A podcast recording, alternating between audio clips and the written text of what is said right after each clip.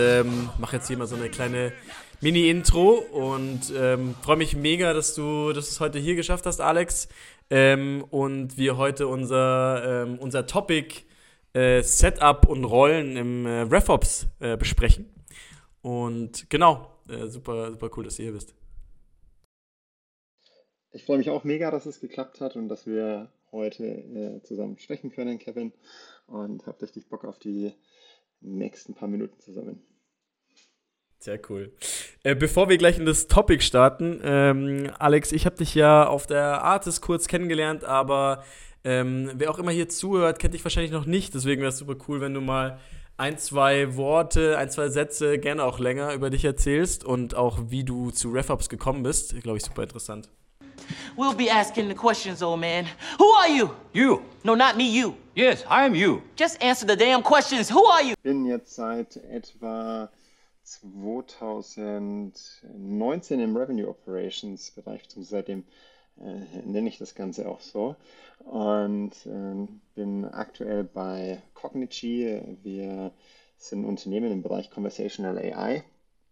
Das heißt, wir helfen Unternehmen, den Menschen das Wichtigste der Welt zurückzugeben, nämlich Zeit. Äh, jeder, jeder kennt das.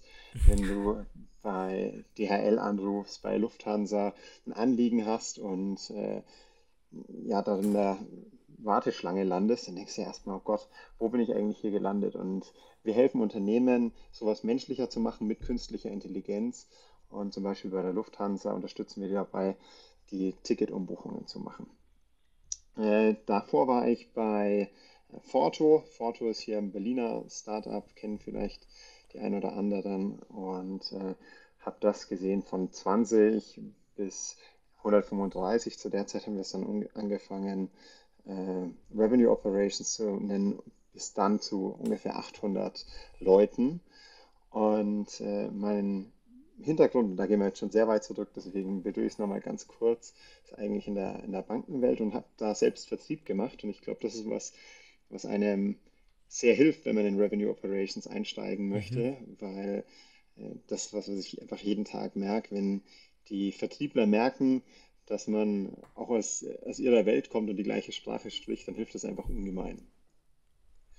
Genau. Ist wahrscheinlich auch äh, was, was du, äh, was ziemlich viel Tr Trust einfach am Anfang auch schafft, oder? Bei den ganzen Go-to-Market-Raps. Einfach hier, hier ist nicht nur jemand, der von Daten redet, irgendwelche Prozesse aufsetzt und am besten auch noch mir sagt, wann ich was eintragen soll, sondern der hat, der versteht auch was von meinem, von meiner, von meiner Kunst. Ja, absolut. Und ich glaube, das ist auch das, was man nie vergessen darf. Ja? Man ist ja nicht da, um einen Prozess des Prozesses Willens einzuführen oder die Daten der Datenwillen zu sammeln, sondern was man ja im Endeffekt will, und das ist, glaube ich, die oberste Prämisse, ist, dass man die hm, Go-to-Market-Teams schneller und besser und effizienter macht. Und äh, da habe ich es immer extrem geschätzt, dass ich auch das Gefühl hatte, dass die Seller und die BDAs und auch die äh, Marketing-Leute in, in den Unternehmen, in denen ich war, auch immer das Gefühl hatten, hey, wir wollen die wirklich unterstützen und wir wollen die wirklich voranbringen. Ja, ja, definitiv. Ähm, ja, 2019 hast du gerade gesagt, da warst du ja tatsächlich einer der ersten, der das Ganze in Deutschland so genannt hat, Revenue Operations. Ich meine, wir, ich meine, du siehst es ja auch, glaube ich, ich schätze mal, wir folgen den gleichen Leuten. Der ganze Feed ist nur voll mit RevOps, ähm, aber das war natürlich nicht immer so. Äh, wie war das in 2019? Da war, das war noch relativ mau, oder? In Social Media. Absolut, das war ein Begriff, der eigentlich nur so aus den, aus den USA bekannt war. Wir haben damals ähm, auch mit Wöning by Design zusammengearbeitet. Ach, lustig, okay. Und da sind wir dann eigentlich so auf die, auf die Idee gekommen, hey, Revenue Operations und Enablement, das sind unfassbar wichtige Sachen. Wir haben damals gemerkt, wir müssen äh, das CRM wieder näher an die Leute bringen. Wir müssen einen ganzheitlichen Blick über den Revenue Funnel haben. Und das hat uns einfach extrem dabei geholfen, ähm, dass wir dann dem Kind auch den Namen gegeben haben und eben nicht gesagt haben, hey, wir sind nur Sales Operations, wir sind nur für Sales verantwortlich und Marketing und, äh, und Growth, sagen dann, hey, was ist denn mit uns? Sondern dass wir wirklich von Anfang an auch die Prämisse hatten, wir wollen ähm, diesen ganzheitlichen Blick haben. Und ich glaube, ich habe es auf der Artist-Konferenz auch kurz erwähnt, jetzt ist die Zeit für RevOps, weil das Geld einfach nicht mehr so locker sitzt wie noch vor ja. einem Jahr oder vor zwei Jahren. Und das freut mich auch, dass ich das sehe und dass du es auch bestätigst. LinkedIn ist inzwischen voll mit RevOps. Es gibt äh, RevOps Tool Stack. Die Leute reden auch davon, dass ähm, Revenue Operations Systeme sozusagen die nächste äh, Entwicklungsstufe werden. Und äh, das ist was, was, äh, was mich auch freut und was auch einen immer wieder bestätigt. Und ich glaube, das geht dir und wahrscheinlich auch vielen anderen Leuten hier ähnlich. Ähm, ja. Hast du da auf ein bestimmtes Tool schon dein Auge geworfen? Ja, ich glaube, so die Vorreiter, die am meisten ähm, Neues machen in dem Bereich, ist wahrscheinlich Clardy.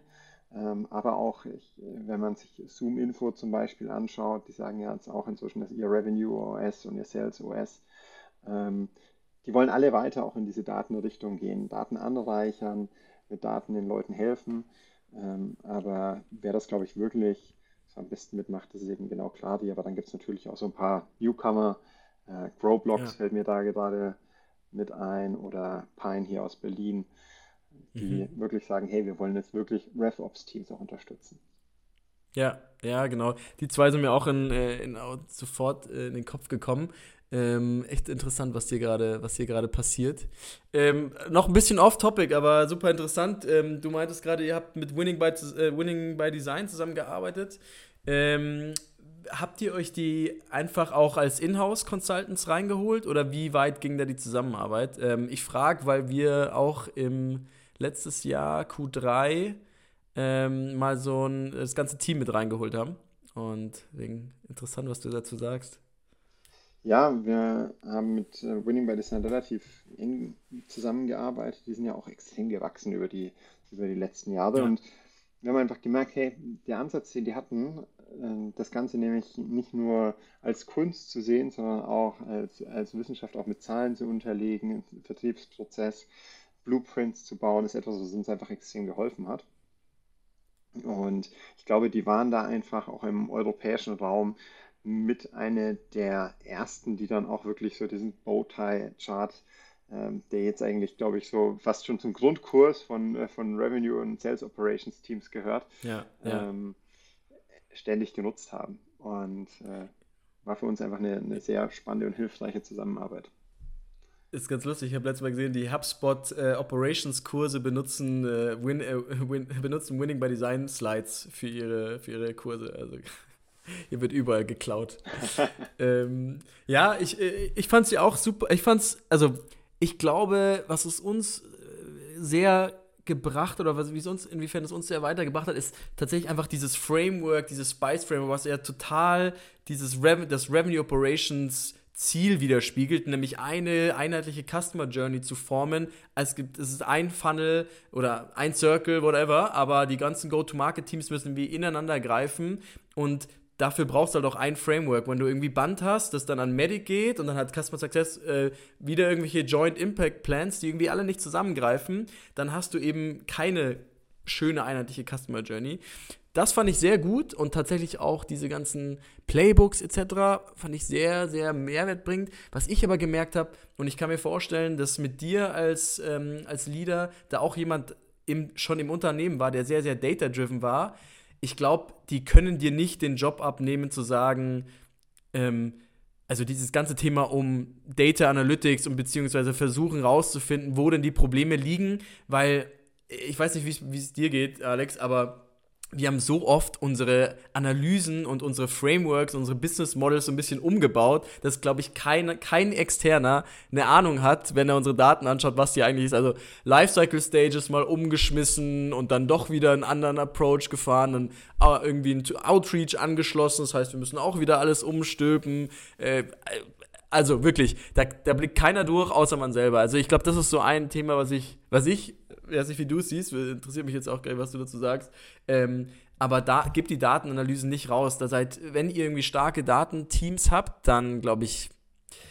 Ehrlicherweise ist es was, was auch ja. über den Datenbereich hinausgeht. Ja, ich glaube, der Datenbereich, das ist was, da kommen auch externe erst als letztes dahinter. Wie messt ihr das eigentlich wirklich? Und auch, das merkt man ja auch immer wieder, wenn neue Leute ins äh, Team kommen oder ins Unternehmen kommen, bis die wirklich ja. verstanden haben, wie werden die gleichen KPIs in dem Unternehmen definiert. Das dauert einfach, weil jeder macht die halt doch auf, auf seine, oder misst sie auf seine Art und Weise und definiert sie auf seine Art und Weise.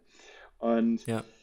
das Learning haben wir ehrlicherweise auch beim CRM gemacht. Ja. Viele Startups fangen ja am Anfang an, auch ähm, das CRM extern entwickeln zu lassen. Und zum Beispiel, wenn Sie auf Salesforce switchen, da braucht man ja in der Regel sofort jemanden, der einem das customize, außer man hat aus irgendeinem Grund jemanden intern, der das schon kann. Und ja. das ist, glaube ich, echt ein riesen Gefahrenpotenzial. Und das war auch damals für uns einer der Punkte, wo wir gemerkt haben, hey, wir müssen jetzt dieses Team in-house aufbauen, weil wir hinter unseren eigenen CRM-Systeme oder hinter unseren eigenen CRM-Prozesse nicht mehr sagen konnten, okay, warum passiert was und wie können wir es jetzt am mhm, einfachsten mhm. anpassen. Und dadurch wurden wir einfach viel ja. träger. Und ja.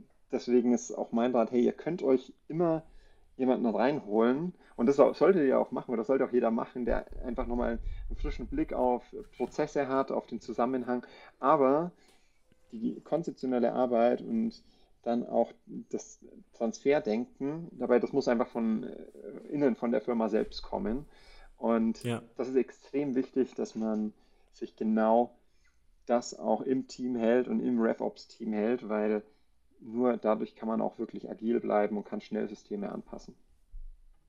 Ja, ja, definitiv. Sehe ich auch so. Ich sehe schon, Alex, ich glaube, bei dir, mit dir kann man bestimmt äh, einige Sessions machen. Jetzt ist aber, ähm, jetzt kommen wir, ähm, ich glaube, zu diesem ganzen Thema müssen wir vielleicht sogar noch mal eine machen. Ich habe es gleich mal gepinnt. ich schreibe es mir auf.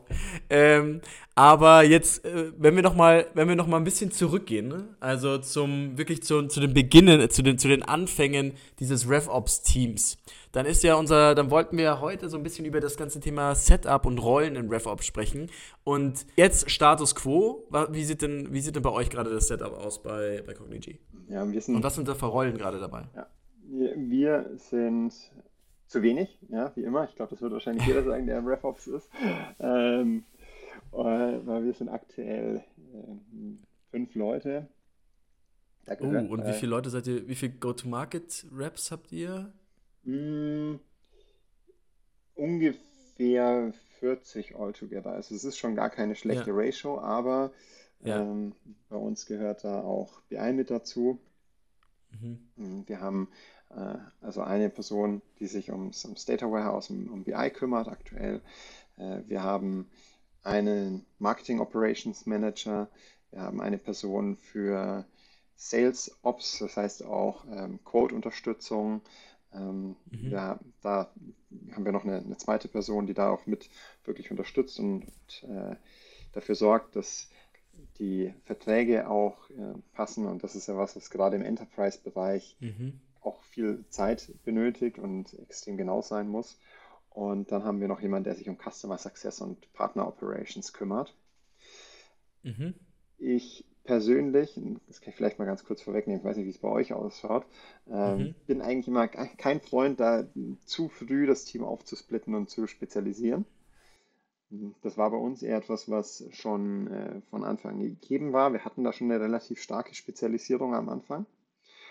Und ich glaube eigentlich, wenn man sich so ein Team zusammenstellen will, und vielleicht nehme ich da jetzt auch schon irgendwie eine, eine Frage vorweg, ähm, braucht man am Anfang einen Allrounder, der, der wirklich in alle Bereiche reingehen kann und darf nicht sagen, hey, ich brauche jetzt irgendjemanden, der perfekt ist in Marketing Operations. Die Spezialisierung, die braucht man später, aber am Anfang will man ja eigentlich ein System schaffen, was eben genauso holistisch ist, dass es über alle Bereiche drüber hinweggeht und auch braucht auch jemand, der es versteht von, von vorne bis hinten.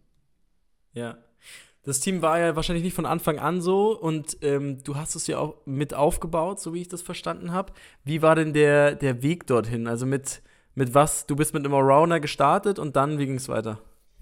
Äh, jetzt in der aktuellen Rolle bei Cognigy war es zum Beispiel so, dass wir als erstes jemanden hatten für, für Sales Ops und mhm. ähm, dann jemand noch für, für Marketing Ops dazugeholt haben. Ich selbst bin aber immer ein großer Freund zu sagen, man braucht, wie gesagt, jemanden, der generell Ops macht. Ja? Mhm. CRM-Fokus ist für mich immer so die, die Baseline. Man muss erst ein vernünftiges CRM aufstellen, weil wenn man da halbwegs vernünftige Prozesse hat und auch die Daten richtig sammelt, dann hat man nicht irgendwann den Punkt, wo man alles komplett aufräumen muss.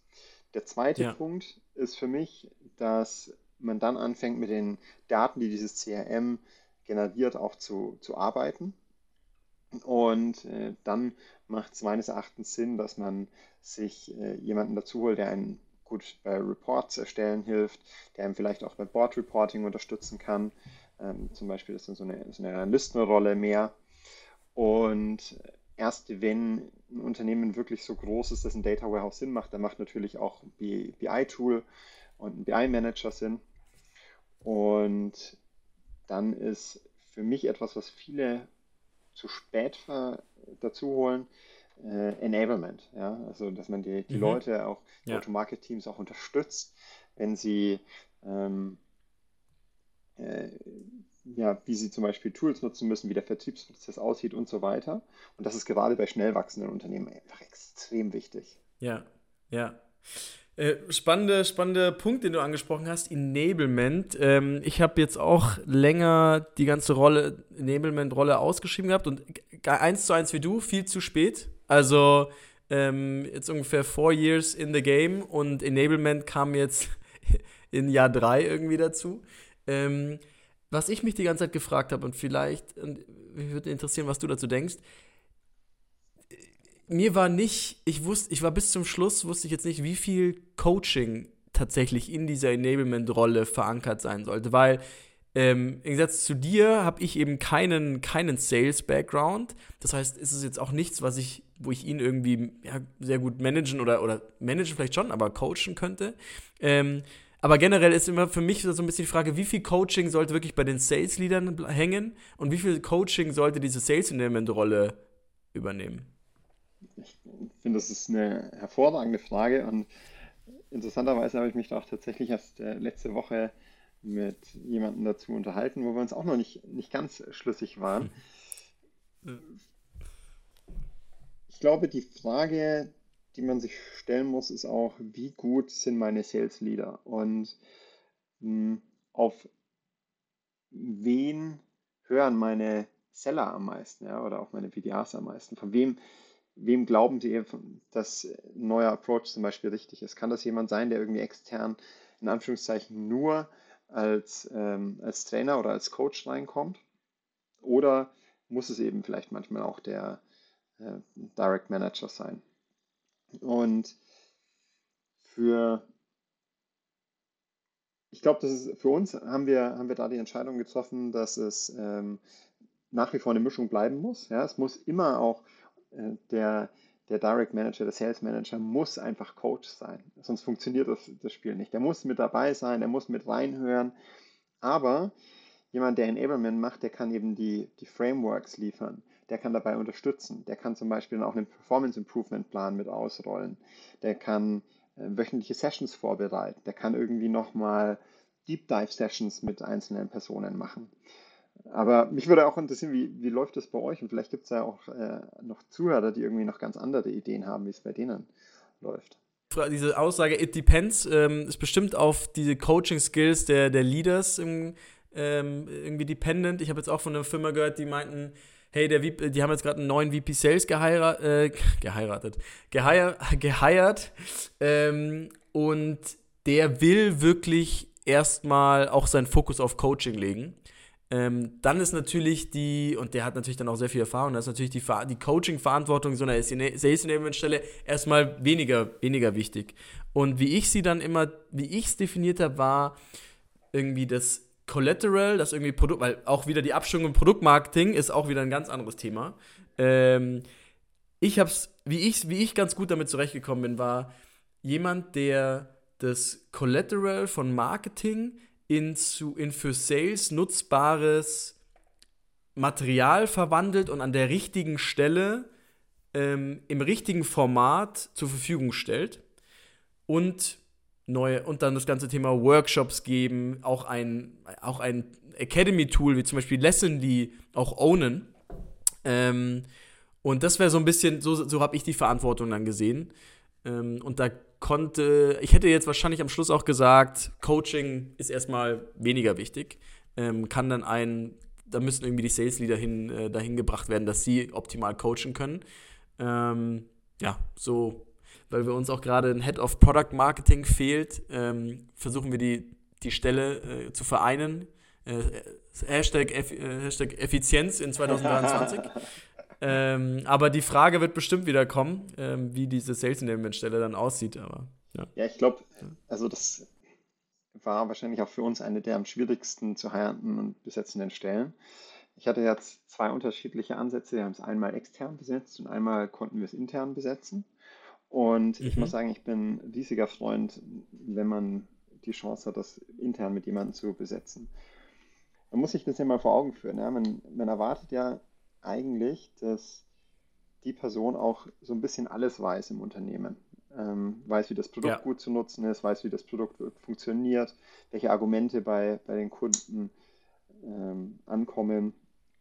Und ich glaube, gerade der letzte Teil, also alles, was das Feedback der Kunden auf gewisse Materialien und so weiter ähm, involviert, da braucht man einfach den, den Manager, den Direct Manager. Da braucht man die Leute, die jeden Tag mit Kunden interagieren. Das darf nicht nur jemand sein, der in Anführungszeichen als Coach mit dabei ist.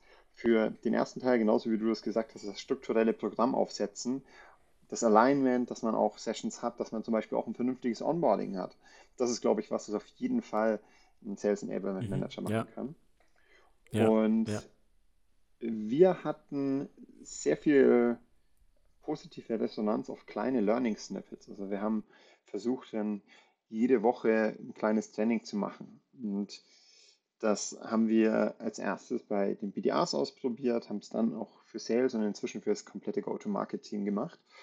Und das ist was, was wirklich sehr gut funktioniert und wo auch alle Seller extrem dankbar waren und sich wirklich auch selbst die Zeit genommen haben, sich da gegenseitig zu unterstützen. Ich glaube, das ist eigentlich das, ja, die Hauptwunderwaffe von jemandem im Enablement, der dann quasi dafür sorgt, dass sich die Leute Zeit dafür nehmen. Und der dann immer wieder hier schreit und sagt, hey, lass uns doch jetzt nochmal die Zeit nehmen, lass uns mal nur eine Viertelstunde oder eine halbe Stunde zum Beispiel nehmen und nicht einfach nur sagen, Mensch, welche Einwände habt ihr diese Woche gehabt? Das geht am Anfang, aber das flacht dann relativ schnell ab, dann kommt irgendwann nichts mehr, sondern jemand, der dann wirklich auf sich Themen überlegt. Ja. Ja, ich bin, ich würde es unterschreiben, ich glaube, eine dedizierte Stelle, um die kommt man nicht herum, weil ansonsten ist es halt auch eine Randverantwortung von irgendjemand, sei es im Produktmarketing oder im RevOps-Team oder im Sales-Team, ähm, und dann hast du eben nicht die gewünschten Effekte, so wie, wie du sie gerade beschrieben hast. Also sehe ich, äh, sehe ich genauso. Ja, wir haben es aktuell mit äh, HR verheiratet. Das heißt, ah, okay. äh, wir teilen uns die Stelle sozusagen. Das passt für uns auch ganz gut ah, von der Größe. Und äh, wir können dadurch natürlich jetzt auch ein bisschen umschiften. Ja. Und äh, ich glaube, das Wichtige ist eben auch, dass auch die Rolle nie das komplette mhm. HR-Development so komplett außer Acht lässt, sondern auch immer ein bisschen Bescheid weiß, was mhm. passiert da eigentlich gerade. Mhm. Super interessant. Habe ich noch nie so drüber nachgedacht. Ja. ja. Sehr gut. Muss ich mal, überlege ich mal, ob das bei uns äh, applicable wäre. Ja. ja. sehr cool. Ähm, und ich, ich kann mich erinnern, dass ihr schon auch einen speziellen Aufbau hattet im RevOps-Team. Ich kann mich erinnern, dass da irgendwie Demand oder BDAs noch bei dir saßen. Wie, kannst du mich nochmal noch, abholen? Ja, richtig. Wir hatten äh, die BDAs anfangs noch äh, mit dem RevOps-Team hängen. Das hatte bei uns eigentlich einen relativ pragmatischen Grund. Wir haben ein richtig geiles Produkt gebaut gehabt, hatten auch, würde ich sagen, schon einen vernünftigen Sales- bzw. Order-Prozess und hatten mhm. aber irgendwie noch nicht so einen richtigen Demand-Gen-Engine bzw. auch einen Outbound-Engine. Und BDAs noch mehr als ähm, Seller oder SDAs noch mehr als Seller sind häufig einfach auf ein gutes Toolstack angewiesen. Die wollen viele Calls machen, die brauchen viele Informationen, die müssen die Daten ja auch irgendwo ins System bringen, weil was nützt mir das, wenn ich tausend Leute anrufe und am Ende nicht mehr weiß, mit wem ich was besprochen habe oder wer davon irgendwie mhm. Potenzial hat. Und mhm deswegen hatten wir die anfangs mit bei uns direkt eingegliedert, weil wir einfach dadurch viel schneller sein konnten im, im Prozesse etablieren, ähm, Systeme ausrollen. Und äh, ich glaube, das ist ja das A und O. Wenn man vorne vernünftig die Daten sammelt, die Daten vernünftig einpflegt, dann kann man die auch hinten nutzbar machen. Mhm. Und da kommt mir vielleicht ein, ein Punkt noch ähm, in den Kopf dazu und der hat für uns als, als RevOps-Team auch einen kleinen Vorteil gehabt. Man hat eigentlich immer nur dann Kontrolle über die Daten, wenn man Übergabepunkte hat. Das heißt, mhm. ich kann zum Beispiel meine äh, Kontaktdaten oder meine Company-Daten kann ich eigentlich nur dann validieren lassen, wenn der, wenn Marketing die an die BDAs gibt und die BDAs dann nochmal einen kritischen Blick dran, drauf werfen und dann sagen, nee, sorry, möchte ich nicht, weil der ist mhm. vielleicht gar nicht gut genug qualifiziert oder ist eine Gmail-Adresse, das passt nicht zu unseren Vereinbarungen. Mhm. Und das gleiche auch, wenn die BDAs dann wieder an, an Sales übergeben. Und das gleiche gilt im Übrigen auch zum Beispiel für, ähm, für Verträge, für Opportunities. Auch die können mhm. meines Erachtens immer nur wirklich an fixen Übergabepunkten geprüft werden. Und ja. wir haben das einfach gemerkt, dass wenn wir hier wirklich eng mit dem BDA-Team zusammenarbeiten und mit dem Sales-Team, dann können wir auch einfach schnell lernen, können schnell auch wieder was etablieren, was wir im BDA-Team besser machen müssen. Und deswegen hat es mhm. uns einfach extrem geholfen, dass wir das äh, direkt mit vollem Fokus auch anpassen konnten. Das war sozusagen meine erste Großbaustelle. Und ich glaube, ja, das haben wir ja. dann ganz, ganz gut gelöst und haben es jetzt inzwischen aber wieder an die, an die Sales-Organisation abgegeben mhm. und äh, hängt sozusagen jetzt bei unserem äh, Sales Leadership mit. Ja, ich verstehe die Maßnahme definitiv, weil ähm, SDAs oder generell der Bereich schon, wie du sagst, total auf Automatisierungen und Taskmanagement und, und Tooling wirklich angewiesen ist. Da kannst du auch, hast du einfach einen riesen Hebel, der dann auch irgendwann wahrscheinlich mal seinen, seinen Threshold irgendwie erreicht hat, wo, wo du sagst, okay, jetzt ist hier, hier geht jetzt nicht mehr nicht viel mehr Verbesserung, aber verstehe ich trotz, verstehe ich auf jeden Fall die Nähe zum RevOps. Ähm, kurze, kurze Anekdote, bei, was bei mir oder bei uns gerade sehr gut funktioniert ist, ähm, ich habe ähm, einen Operations Manager für verschiedene Teile des Funnels. Also ich habe einen Top-of-Funnel Operations Manager und einen Bottom-of-Funnel. Und der Top-of-Funnel ähm, sitzt, also betreut wirklich Demand, Marketing und SDRs und sitzt auch mit denen in den Weeklies. Also zwei Tage die Woche ist der bei denen. So versuche ich so ein bisschen diese, diese Nähe ähm, zum, zum, zum RevOps-Team ähm, beizubehalten. Ich, Aber. Finde ich richtig gut. Ja. Also ist genau ein Punkt, ja. wie wir das auch machen. Ich habe vorhin Marketing Operations zugesagt. Das ist eigentlich bisschen mhm. unfair der Person gegenüber, weil genau so machen wir es auch. Derjenige sitzt auch mit bei uns in den BDA-Weeklies, bekommt sein Feedback auch von den BDA-Managern, holt äh, die auch immer ab, wenn wir neue Prozesse etablieren. Und das kommt ja. wieder zu den Handover-Punkten. Ne? Das bringt nichts, wenn der Marketing Operations Manager irgendwas für sich oder nur für Marketing baut. Der muss ja was bauen, was dann auch von den BDAs sozusagen abgenommen werden kann. Und ja. ich habe gestern äh, witzigerweise mit unserem äh, BDA Leader gesprochen und er meinte auch, hey Alex, das war für uns extrem hilf hilfreich am Anfang, dass mhm. wir da direkt zusammenarbeiten konnten, weil ähm, wir mussten einfach so viele Sachen umsetzen, mussten irgendwie so viele Prozesse ein, einpflegen und aufstellen. Und das konnten wir dann einfach richtig schnell machen. Ich wusste auch, welche Ressourcen ich dafür benötige. Und äh, war auf jeden Fall eine, eine sehr hilfreiche Sache. Alex, eine Herausforderung, die die bei mir manchmal aufkommt, und ich äh, wollte fragen, ob du die auch verspürst, ist, dass, äh, wie stellst du sicher, dass deine Rollen im Team sich nicht zu sehr überschneiden? Also Operations Manager machen ein bisschen Reporting, aber ich habe auch einen Business Analyst ja. und ich habe einen System Architect, der in den Systemen arbeitet, aber die RevOps Manager arbeiten auch. Irgendwie. Es gibt da schon so ein paar Definitionen, wo wir gerade noch nicht zu sehr in die Quere kommen, aber ich sehe, das Problem kommt und ich wollte mal wissen, ob du das kennst. Ja, 100 Prozent. Und ich glaube, das passiert in, in allen Teams und vor allem auch gerade am Anfang, weil wenn man sich mal überlegt, wen stellt man eigentlich ein, man will ja Leute, die eben genau diesen breiten Blick haben. Ja, ich habe vorhin eben von, dem, von den Generalisten gesprochen, der sich am Anfang sucht. Und der sieht natürlich auch, wenn auf der anderen Seite im Funnel vielleicht irgendwas nicht richtig läuft. Er möchte da eigentlich ja nur helfen aber gleichzeitig hat dann vielleicht jemand anderes einen anderen Plan dahinter. Und ähm, was ich da extrem wichtig finde, ist, dass das Team extrem gut allein, dass das Team genau weiß, was machen die anderen.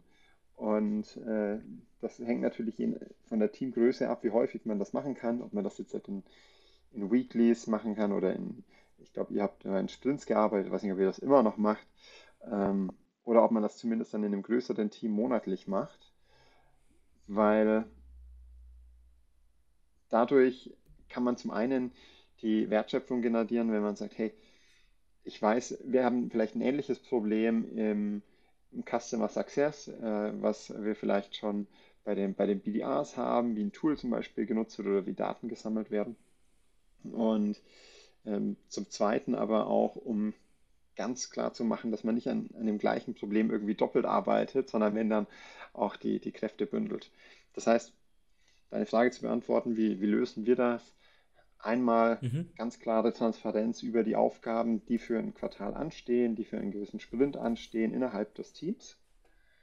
Und dann zum Zweiten aber auch, wenn wir, und das machen wir jetzt halt auf jeden Fall nicht irgendwie monatlich oder auch nicht quartalsweise, aber immer mal wieder auch Team-Sessions, wo wir dann ganz klar über die einzelnen Bereiche sprechen und sagen, wer ist eigentlich für was verantwortlich.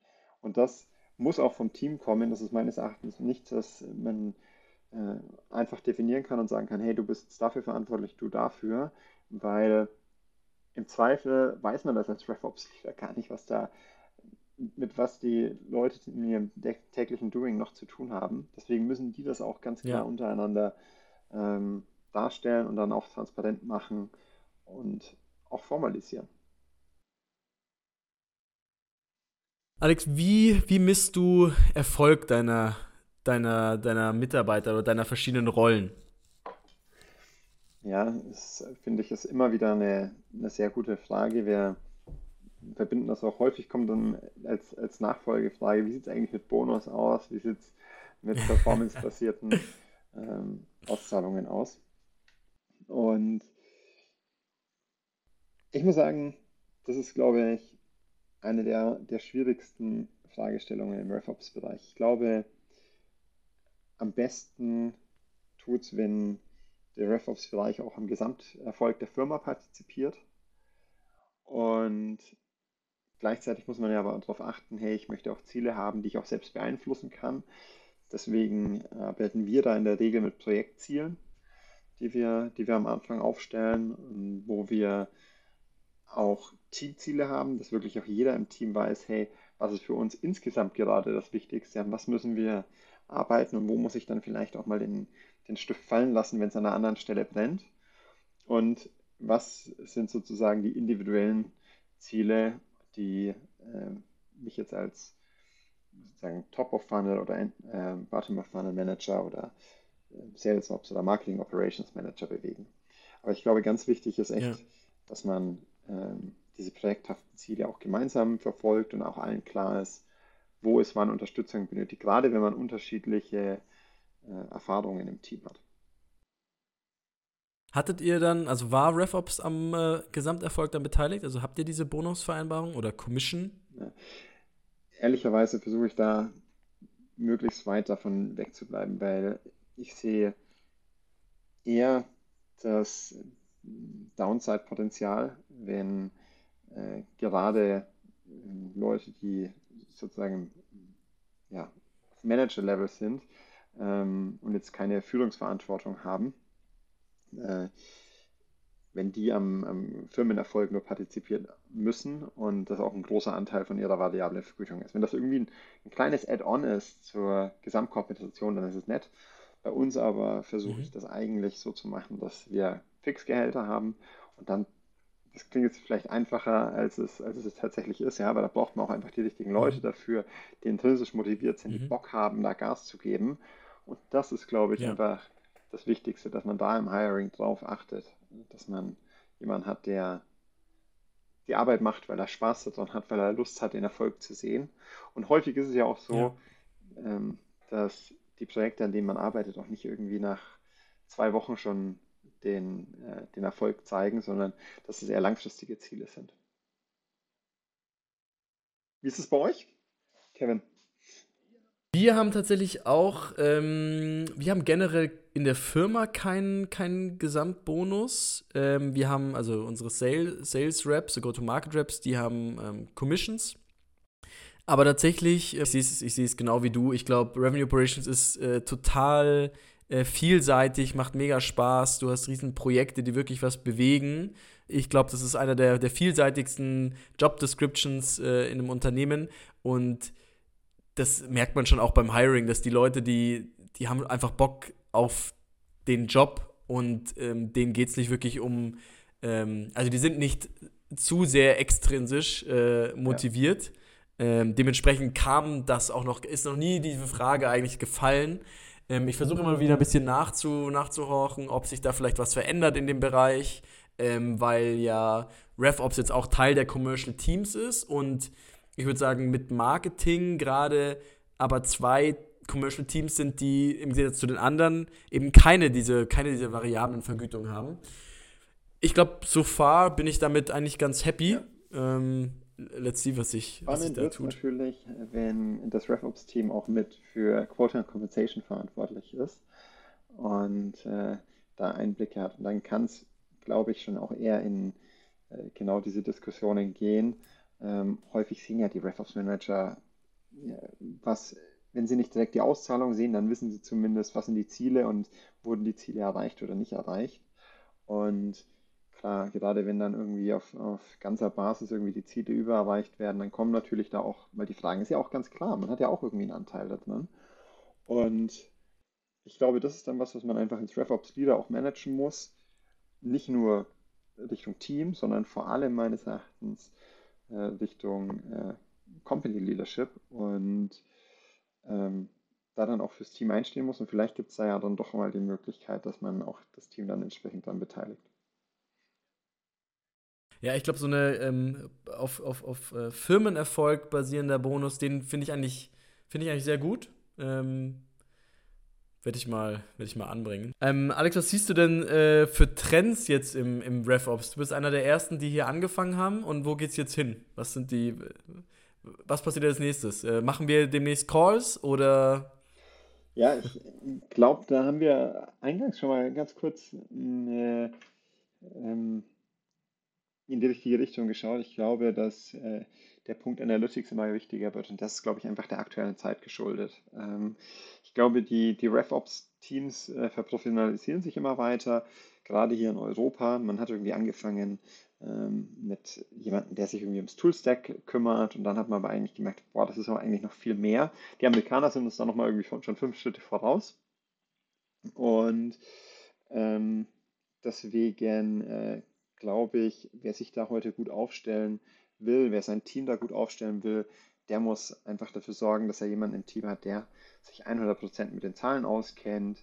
Ähm, RevOps muss die Zahlen mit ownen, muss mit unterstützen beim Annual Planning und äh, muss auch einfach der, ja, der Firmenleitung helfen, die richtigen Entscheidungen aufgrund von, von Daten zu, zu treffen. Und ich glaube, das war in der Vergangenheit noch nicht ganz so wichtig. Ich glaube, das wird aber immer wichtiger.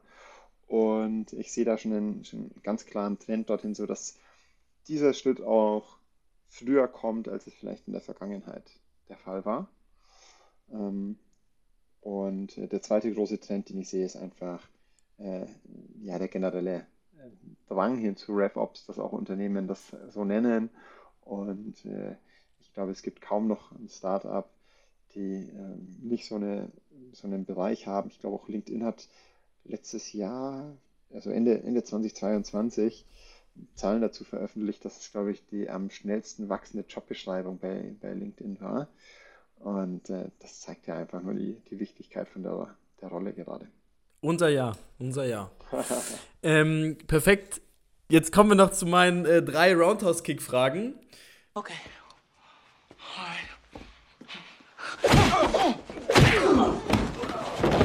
Lieblingstool und warum, Alex?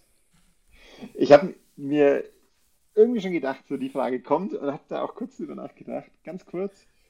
Ich glaube, ich würde sagen, es ist ein ist Excel oder Google Sheets, weil ich finde. Du bist der Zweite, ja, der das sagt, tatsächlich. Es ist das günstigste ja. CRM, das man sich leisten kann, ne? wenn, man, wenn man anfängt. Es ist äh, das günstigste Datenanalyse-Tool. Und äh, ich glaube, ähm, äh, das ist einfach ja, Basics sind, die muss auch jeder mitbringen. Und äh, jeder, der in RevOps will, muss sich damit ein bisschen auskennen. Okay, nächster. Dein größter Aha-Moment in Bezug auf RevOps? unbedingt Allianzen bilden, unbedingt versuchen, End-to-End-Projekte anzustoßen und euch da die richtigen Leute mit ins Boot zu holen. Ja, also zum Beispiel ähm, hat man meistens extrem viele Möglichkeiten, wenn man wirklich das Buy-in vom CFO hat, wenn man das Buy-in vom CIO dann hat.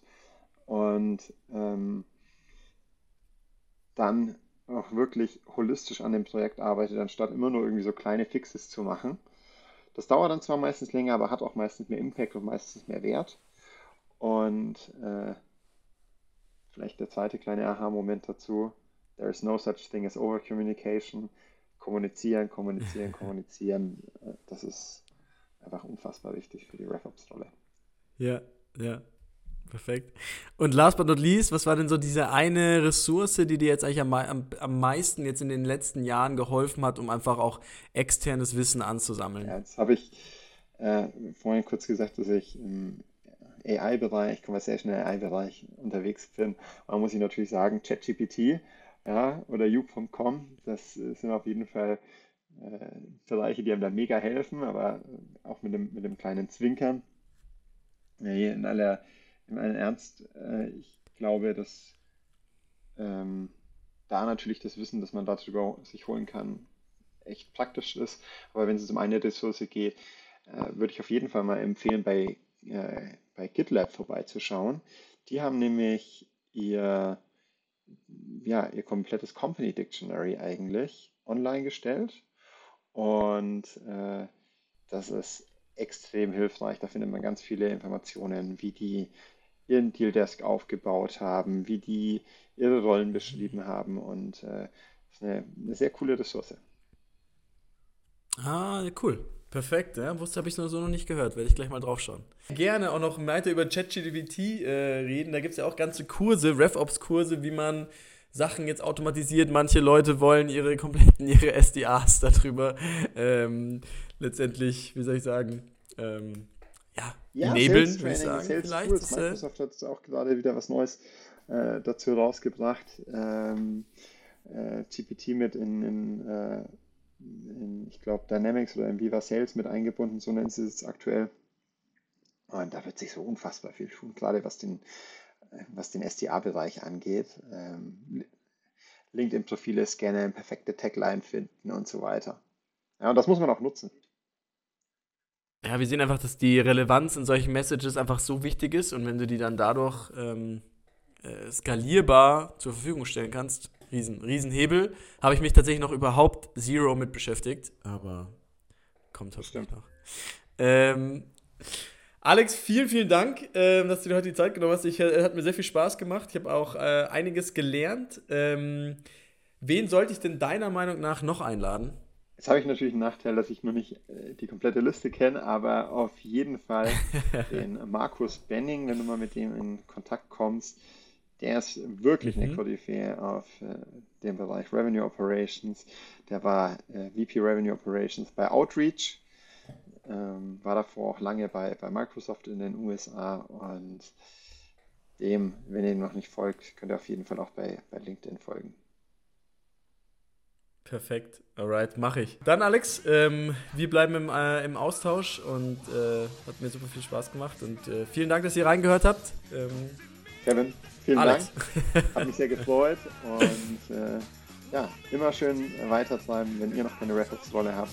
Dann sprecht auf jeden Fall mit eurem CEO darüber. Es ist bestimmt hilfreich und es ist, glaube ich, der geilste Teamsport, den es in einem Unternehmen gibt.